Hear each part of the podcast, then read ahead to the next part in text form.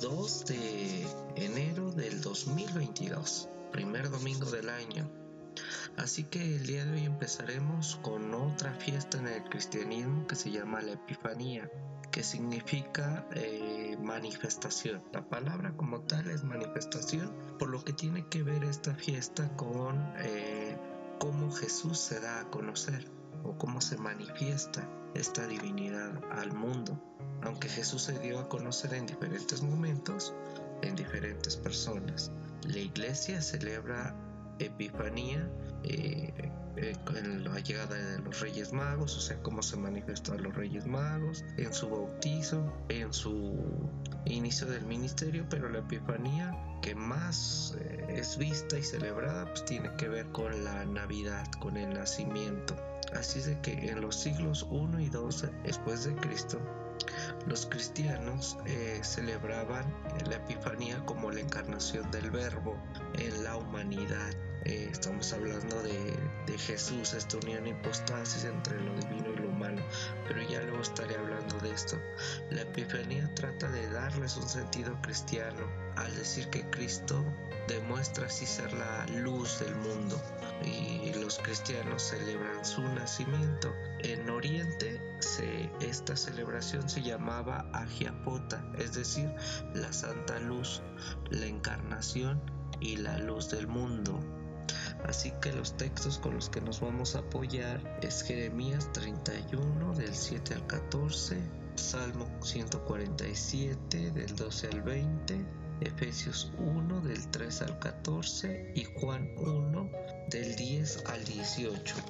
El Evangelio de Juan nos está diciendo precisamente que Él es la luz. Pero bueno, vamos a trabajar sobre estos textos. La revelación de Dios empieza y termina de la misma manera. En el principio, dice la escritura, esto es la Biblia, en Génesis 1, eh, relata el mito de la creación y dice, para que Dios sea en todos, en 1 Corintios 15:28, eh, de esta manera queda plasmado también en el libro de Apocalipsis, Dios es aquel que se declara o se revela a sí mismo como el alfa y la omega.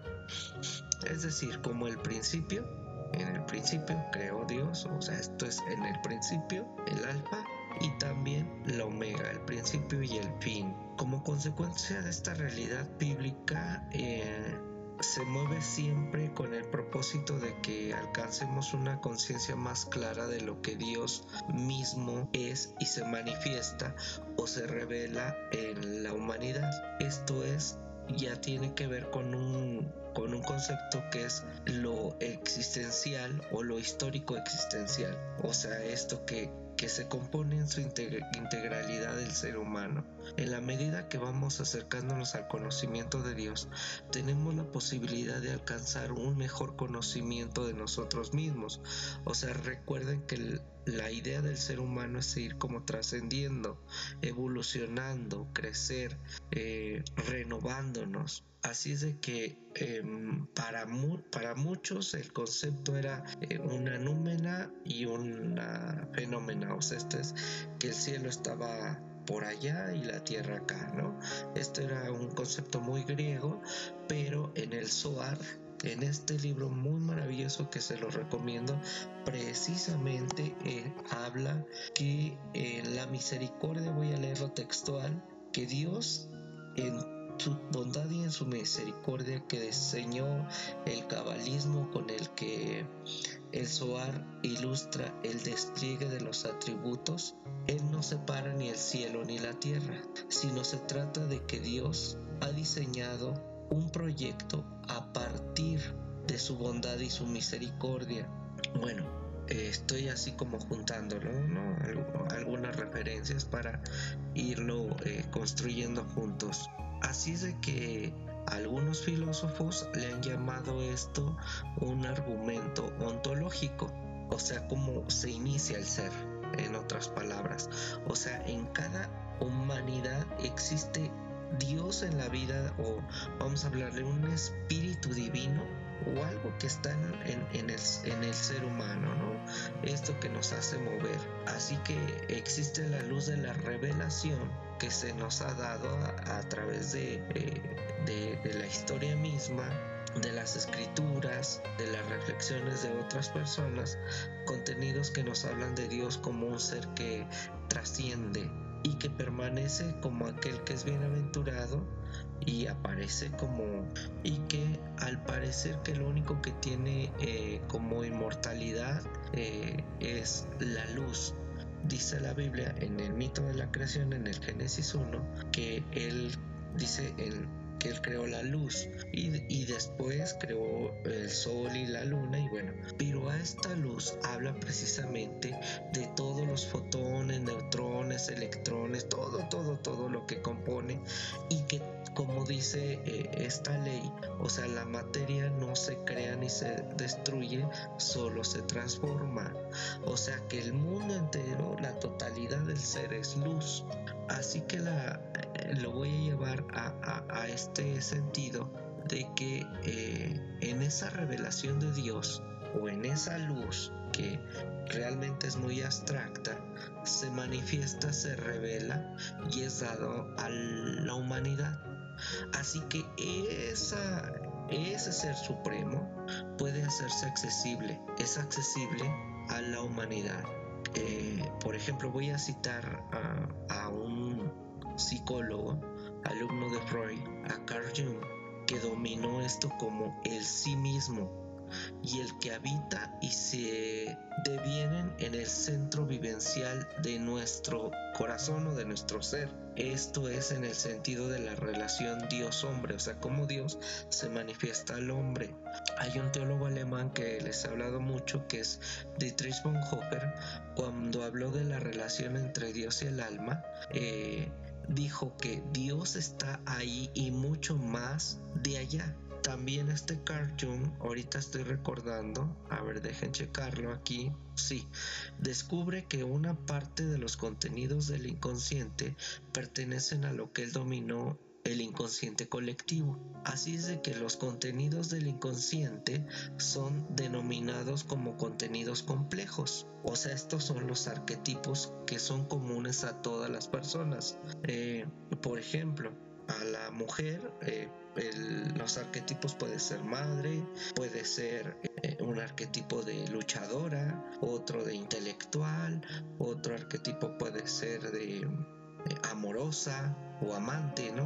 O sea, esos son como los arquetipos que constituyen en sí mismo y que tienen una significación que pueda trascender eh, en, en la vida del ser humano. Así es de que Víctor Frank también lo dice así, que esto Aquí hay una presencia ignorada de Dios en el corazón de cada persona. Vean cómo está. O sea, parece que hay un Dios oculto dentro de, cada uno, ¿no?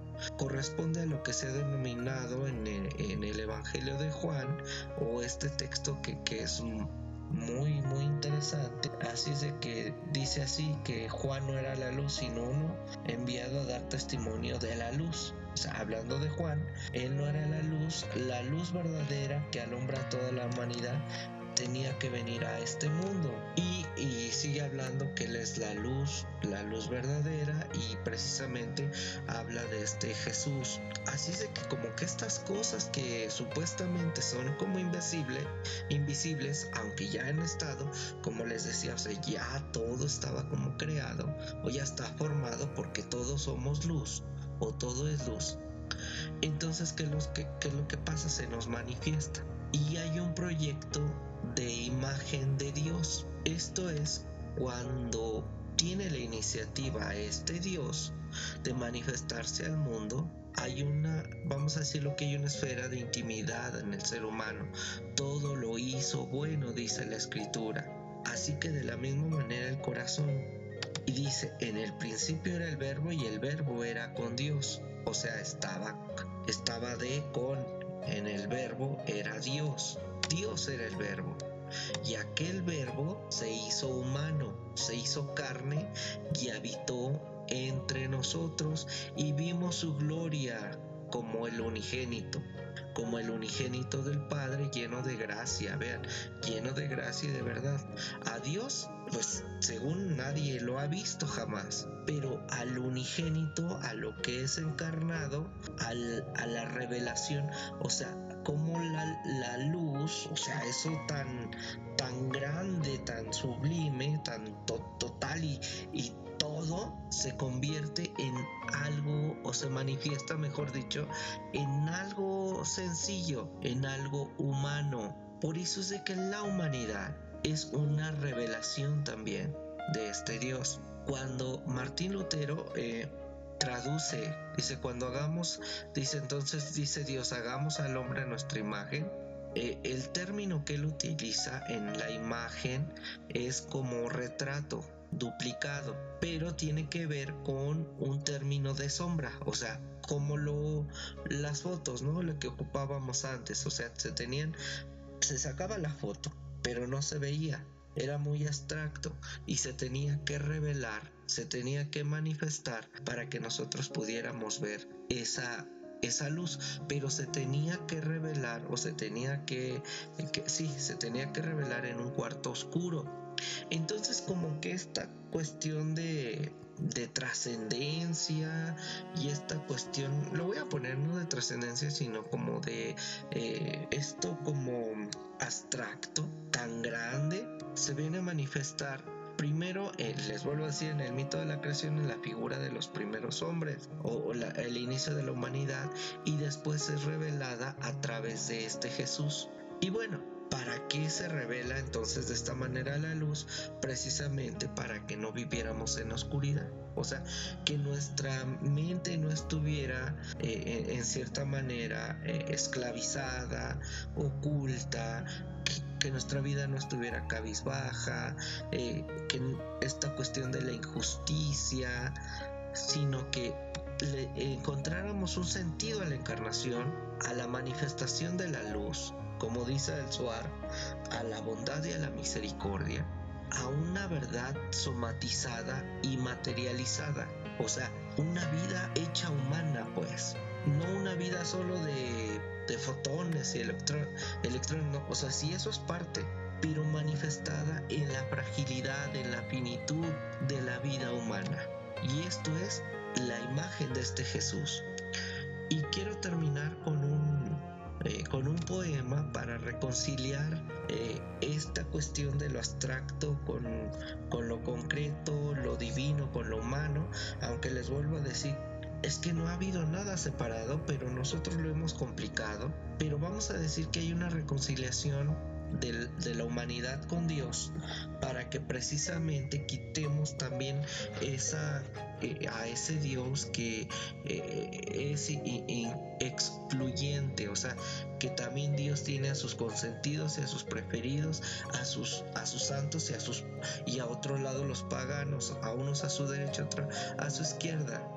Eh, eh, ya iremos trabajando sobre estos conceptos, pero la idea de la creación misma es de que sea liberada de la esclavitud, de la corrupción, de, la, de los dolores que hemos causado y que podemos llegar a ser partícipes de esta naturaleza humana, pero entenderlo también como algo divino.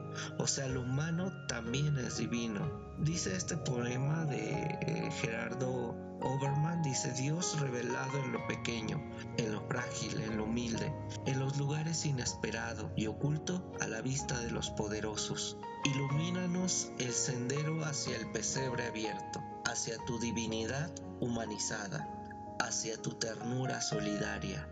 Déjanos encontrarte para afirmar la fe y para renovar los sueños que se nos han dormido de tanto esperar. Dios hecho criatura que te dejas abrazar, que te nutres del seno materno, que te recuestas en cuna hecha por manos pobres, que te duermes oyendo cantar a las mujeres y a los hombres sencillos. Guíanos como a los sabios del oriente, con una señal que podamos descubrir y que nos coloque en el sitio correcto, allí donde tu gracia se hace cuerpo, donde tu amor mira de frente, donde tu misericordia siente frío y el calor, donde tu compasión se encuentra con la vida concreta de tu pueblo sufrido y necesitado. Dios del llanto y de los pañales, que elegiste llegar así naciendo, ensancha el establo estrecho y haznos lugar junto a quienes te buscan con sinceridad y te ofrecen lo que son y lo que tienen, sin otra intención que la de adorarte